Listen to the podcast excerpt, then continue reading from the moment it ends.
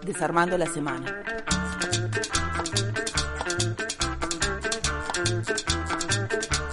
Desarmando la semana.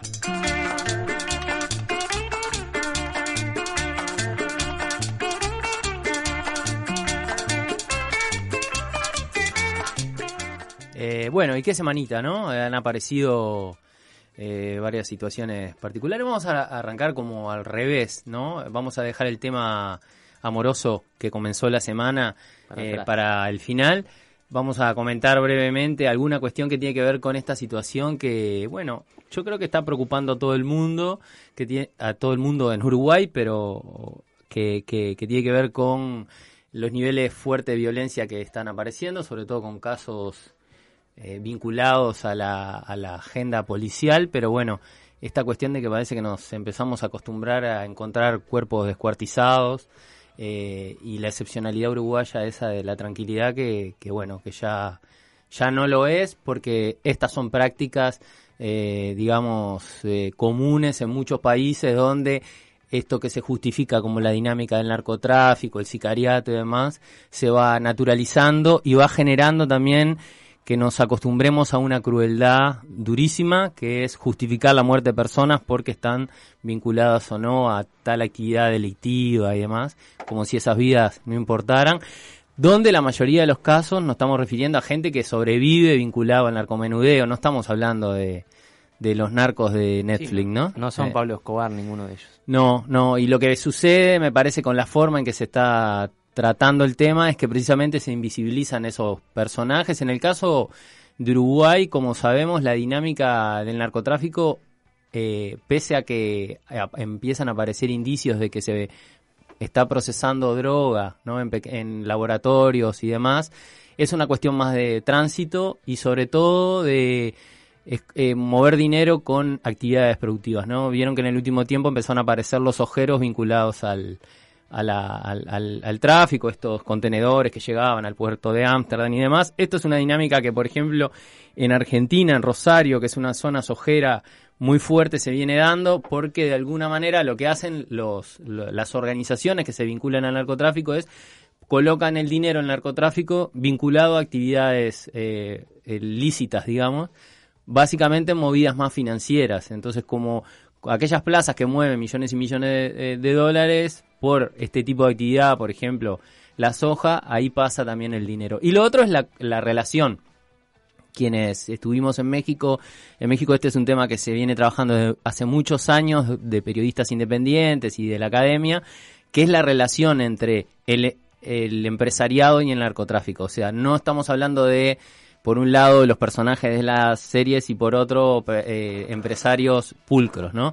Eh, la misma gente que se encarga de toda la actividad productiva del aguacate, el limón en, México es la que se encarga del tráfico de drogas. Entonces esa relación de, grupos económicos eh, que se piensa como caricaturizada, como diferente, no lo es y estaría bueno que se le eche el ojo ahí, eh, precisamente a, cómo se están moviendo esos recursos y también cómo se está moviendo una dinámica que cada vez es más violenta.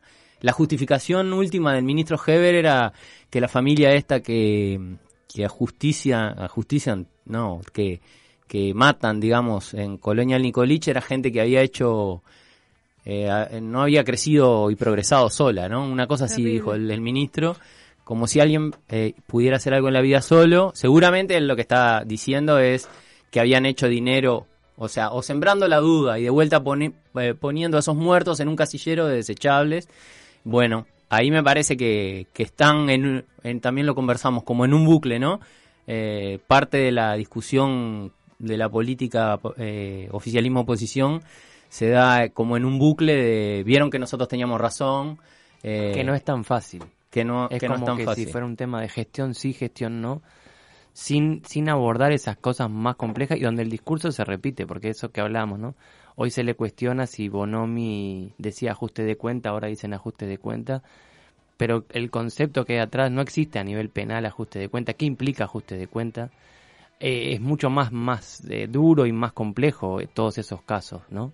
Y eso no se profundiza porque como que parece que serán muertos clase B, o no, de segunda. Y, pero esa violencia repercute en toda la sociedad, no es que queda en, Claro. en una zona en, en particular. Y eso es lo más, lo más complejo. No, y eso en los barrios populares esto es eh, muy común. O sea, eh, balacera, eh, tener que esperar o ir eh, acompañado a la parada del, del ómnibus, eh, eh, una familia que está vinculada a, la- a una actividad de comercialización de droga tiene que tomar un montón de recaudos porque los otros grupos que actúan en el lugar, o sea, en realidad hay una dinámica que lo que estamos viendo es como siempre punta de iceberg. Eh, en algunos lugares, en algunos barrios, es infierno pleno a cada momento y con un nivel de incerteza tan brutal como no saber si la moto que está viniendo a una cuadra y media viene para eh, balasear o viene una persona transportándose. Capaz que suena tremendista, pero en algunos casos, o, o por relatos incluso, y experiencias de, por ejemplo, de en, el, en los barrios donde se desarrollan ollas populares, en los barrios sobre todo eh, más eh, como más alejados, pero no solo porque también eh, acá en el centro de Montevideo se vive una intensidad y una violencia particular, pero esta lógica de de como lógica de territorio liberado para una actividad también tiene que ver con una voluntad, ¿no? O sea, eh, una voluntad de, de ir negociando ciertos márgenes para que esto, es- estas actividades se desarrollen y bueno, esto como, como explota, ¿no? Quizás esté bueno pensar en otros lugares donde esto se, se gestiona de manera eh, diferente, o sea, donde re- realmente hay un cuidado del lugar. Pienso en, en experiencias que son semicerradas, como las cooperativas de vivienda, que, que están muchas veces muy cercanas a estos barrios también donde se dan estas situaciones, pero la gente que vive en la cooperativa no es que no viva una situación de inseguridad terrible, pero lo van gestionando de otra manera, que incluye esta cuestión de estar semicerrados a veces porque, bueno, la posibilidad de manejarlo es más dificultoso, incluye la existencia de eh, cierta vigilancia que controle ese perímetro, que no lo deje, digamos, eh, como lugar abandonado, pero no es un control, por ejemplo, armado, ¿no? No es un control de confrontación, es un control que busca de alguna manera como ir poniendo límites de qué cosas se no se pueden hacer en esos lugares. Eh, nada, pensaba también en- de cómo este tema no nos deja en una cuestión de, de, de insatisfacción y incapacidad permanente porque nos quemamos cuando surge un, un hecho concreto, pero en realidad eh, continuamente están habiendo experiencias más vecinales, ¿no? También experiencias de fascistización, ¿no? Siempre esto- estas dinámicas son contradictorias, pero también de cuidado, ¿no? Y a veces es fascistización y cuidado al mismo momento, ¿no? Eh, pienso en los grupos de WhatsApp vecinales, pienso en los vecinos alerta, pienso en todas esas dinámicas, que está bueno que lo que podamos en el lugar donde estemos los hinchemos para el autocuidado y no para, para el odio al otro, ¿no? Que es un poco lo que, lo que se va instalando, o, el de- o, o esta cuestión de descartar vidas simplemente porque desarrollan una actividad que la vida también lo llevó a eso. Eh, y en esta cuestión, obvio, siempre es contradictorio, siempre hay un poco de elección, pero también hay un condicionamiento eh, brutal. Los puestos de trabajo que se ne- genera el narcomenudeo son mucho más beneficiosos que lo que generan las empresas de seguridad, que en muchos casos son eh, apuntan a la misma población. Sí, también pensaba en cómo ir generando espacios de cuidado en los barrios, en las comunidades, que puedan entender que, estas condiciones y por qué estas vidas llegan a, este punto y- y que son vidas que valen y no son desechables. Y también al tiempo que pensamos cómo las soluciones, eh, además del cuidado para lo que ya existe, las soluciones que vamos pensando, imaginando para que esto no suceda más, tienen que mm, pasar por el- eliminar la variable de la violencia, porque sumando más violencia, por ejemplo, a través de la policía eh, o de un- una forma de cuidado eh, no, digamos, pensada de un lugar más como, ¿no? De reacción y no de, cuidado de la comunidad, de autocuidado de la comunidad, lo único que hacen es agregar más violencia a este mundo que ya de por sí es muy violento y que en realidad, justamente, eh, donde hay vidas que valen y otras que no. Entonces, no sé, yo me, me, me preocupa mucho como el, el aumento de la violencia, ¿no? Esta cosa tan terrible de cuerpos descuartizados, ¿no? Pero no solo como en el discurso de, de los políticos que para justificar más policía entonces traen el tema de la violencia, sino porque lo que me preocupa es que las soluciones que se proponen agregan violencia a este mundo que ya es violento. Entonces, ¿cómo a la vez que nos cuidamos, eh, vamos problematizando esto de que todo el, el, funcionamiento social está atravesado por eh, la violencia? No sé, me preocupa eso, lo... Eh, lo hemos comentado hace algunos programas, cuando estábamos con Noel, que también eh, habíamos repasado algunos episodios de este tipo y de, otros, de otras formas de violencia, violencias de género, eh, y que en realidad es como un mismo hilo, ¿no? Que va tejiendo un montón de cosas que suceden en nuestro alrededor, en nuestros barrios, en nuestras comunidades, y, y bueno, y cómo pensar desde otro lugar, desde soluciones eh, de cuidado, pero también desde problematizar esto, la, la, la violencia que se incrementa día a día.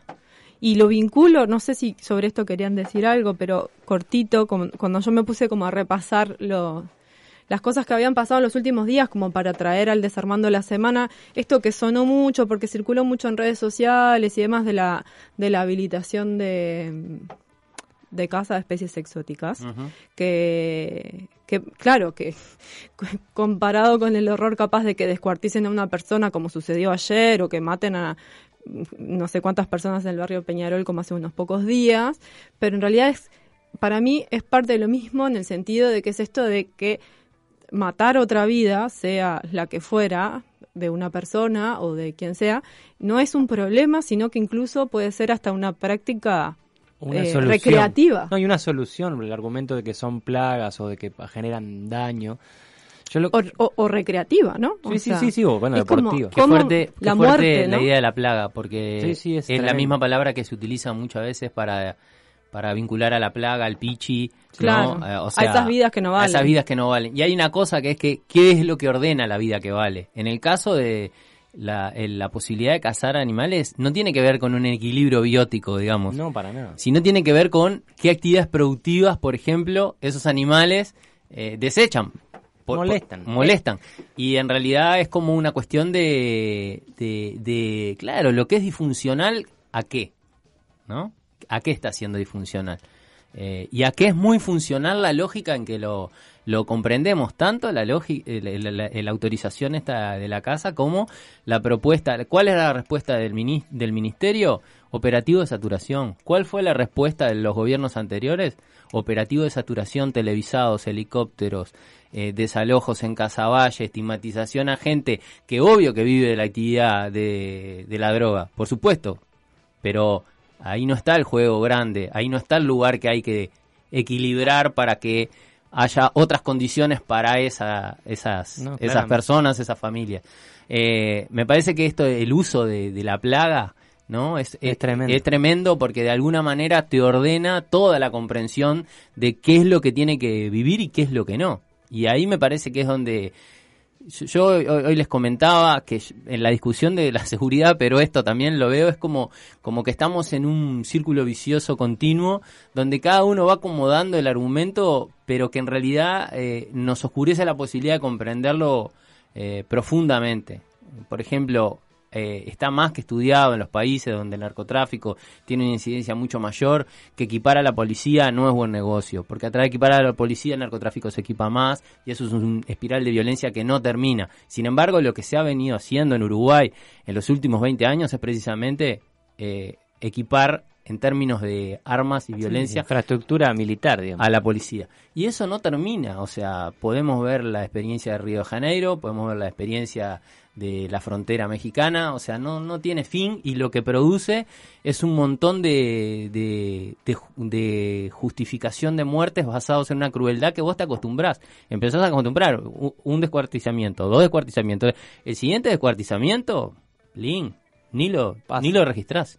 Con, eso, un, y mismo con lo que esto decía Vito, la, la perspectiva no es, no es solo porque no queremos esa violencia, sino porque los ejemplos de este tipo de prácticas demuestran que no van a que lo que plantean es peor. Y me acordaba de Río de Janeiro que se, hay estudios que plantean que esta, esta escalada o este planteo de mano dura o de más represión y de una policía que no afloje y qué sé yo, también eh, había generado en hechos concretos muchos más policías muertos. Porque los niveles de violencia y policías muertos tanto por enfrentamientos con delincuentes, entre comillas, como eh, suicidados. Porque la presión de salir a la calle y sabes que, que o sea, si, si, el, si el que te va a enfrentar sabe que vos lo primero que vas a hacer es tirar, el otro va a tirar. No lo duda. Y la presión psicológica de salir a la calle sabiendo que no volvés porque te vas a comer un tiroteo por día, para muchos era, era o irse o matarse. O sea que ni siquiera en la lógica de aquellos que pretenden defender la policía o, esta lógica represiva es congruente el argumento. Solo para aquel que está en un sillón y está diciendo esto y no sale a la calle armado a hacer eso. Sí, yo pienso que o son tontos, porque esto que estamos diciendo lo puede pensar cualquiera, o son cómplices. Yo creo que me inclino por la segunda. Porque lo mismo eh, con la de la, casa eh, de, de, de, la plaga o de la especie exótica. Es el mismo discurso que de la conquista del desierto o de Salsipuede, ¿no? Hay que correr a los bárbaros que dan, son el atraso y lo no civilizado. En este caso son animales, pero más o menos la misma historia. ¿no? Y, y, no creo que sean, eh, con esa disyuntiva que planteabas, de tontos, sino que hay, hay una parte de necesidad de todo ese juego de esa construcción simbólica de ese juego y, bueno, hay que enfrentarlo. Y esta cosa loca de eh, cambios legales favorables a dinámica de armadas. Y de muerte. Y de muerte, o sea... O hay gente, ¿qué están pensando? ¿En qué, ¿En qué están pensando? Porque eso es una preocupación política en este momento, ¿no? O sea, ¿cuál es la...? Pero mismo la, dinámica, y, y, a mí me asombra cómo se repite que hay que el enfrentamiento al narcomenudeo como un logro. Y cuando te muestran las mesas de los operativos, que son dos celulares, 200 pesos y tres porros, decís, pero me está tomando el pelo. Cuando además, o sea, eso que trayendo alguna cosa que decía al principio del vínculo entre empresarios y narcotráfico es la mismo, algo que también se sabe es que, por ejemplo, en la región, los empresarios de la soja tienen una logística armada que es muy útil, o, y está demostrado que hay vínculos con el narcotráfico porque la logística que manejan son los que tienen el acceso a los contenedores, a los barcos, a los trámites de exportación, a los despachantes de aduana, que tienen capital para mover e invertir determinadas cantidades, porque cuando estamos hablando de 4.500 kilos de cocaína no estamos hablando del narcomenudeo o de una familia de un barrio periférico. Y esa parte parece como que se pierde el mapa, ¿no? Sí, sí, total, total. Y una cosa que con la experiencia mexicana también y en, en Brasil es... Eh, por ejemplo, los nuevos grupos que se conforman o se van incidiendo, ¿no? De nuevos cárteles que se van diversificando, además de tener esta conexión con el empresariado, el grupo de choque lo conforman ex militares y ex policías, muchas veces de la fuerza de choque antinarcotráfico de, del ejército. Entonces, eh, eso es la experiencia, en algunos países no lo puede estar mostrando, generar cuerpos de élite o cuerpos más formados para combatir el narcotráfico a la larga termina alimentando eh, a las propias organizaciones.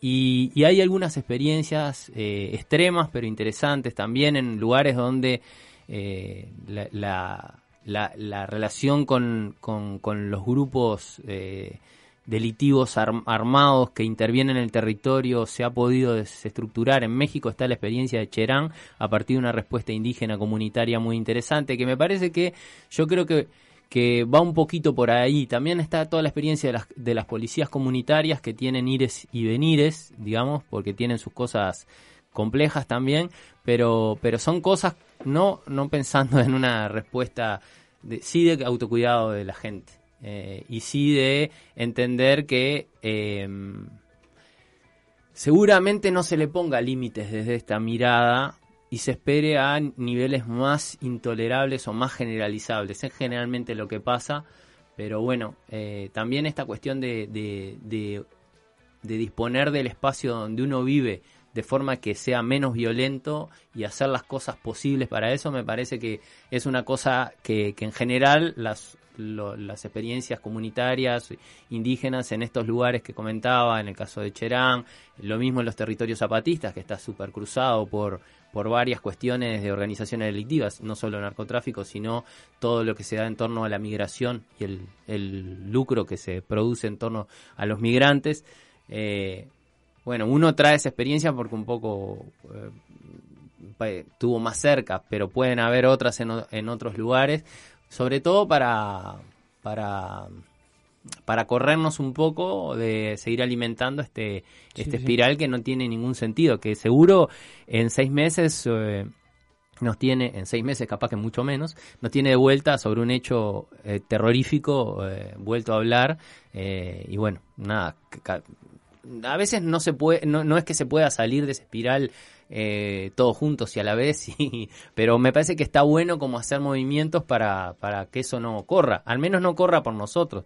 Eh, el sentido común en torno a, a la plaga, al pichi y demás es un sentido común súper instalado, súper instalado y que no es sencillo porque, porque es verdad que también la gente que coexiste, convive en barrios donde la dinámica está instalada, no es sencillo ahí No, no, estar. para nada. No es fácil estar. Entonces, nada, como una forma de ver si le podemos... Y el, no, y el miedo es real, eso que vos relatabas hoy, el miedo, el temor es real, la, la inseguridad, entre comillas, es real y es complejo.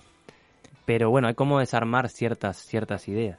Bien, bueno, dejamos por acá. Sí, dejamos por acá. Porque nos fuimos un poco largo. Eh, contarles nada más rápidamente, bueno, que en el ámbito de la educación eh, están pasando muchas cosas en los últimos días. Los estudiantes de magisterio estaban denunciando algunos recortes en las prácticas. Se viene una reforma educativa de la que intentaremos hablar.